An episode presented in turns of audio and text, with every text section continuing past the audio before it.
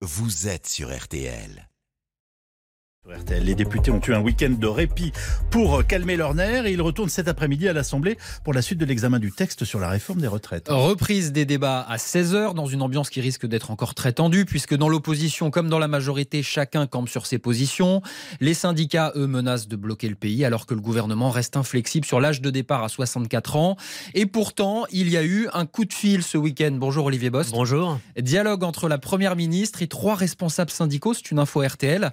Est-ce que c'est une main tendue, une tentative de compromis? Bah, C'est un coup de fil effectivement euh, aux syndicats. Elisabeth Borne leur a expliqué qu'elle s'inquiétait effectivement des velléités de blocage.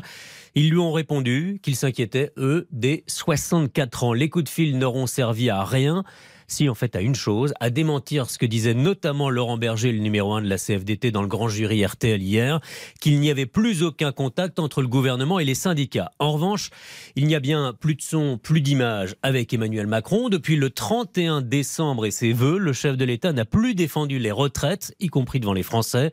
Juste deux petites interventions depuis l'étranger lors des manifestations. Emmanuel Macron trouve plein d'autres choses à faire. Il expédie les conseils des ministres et laisse très volontairement sa première ministre en première ligne. France bloquée le, 7 mars menace les syndicats et pourtant l'examen du texte à l'Assemblée s'achève ce vendredi. C'est déjà fini? Oula, oula, la semaine sera longue et encore euh, animée. La France insoumise va poursuivre ses coups d'éclat, ses dérapages et continuer de bloquer tous les débats. Au grand dam d'ailleurs des syndicats qui aimeraient un vote sur l'article 7.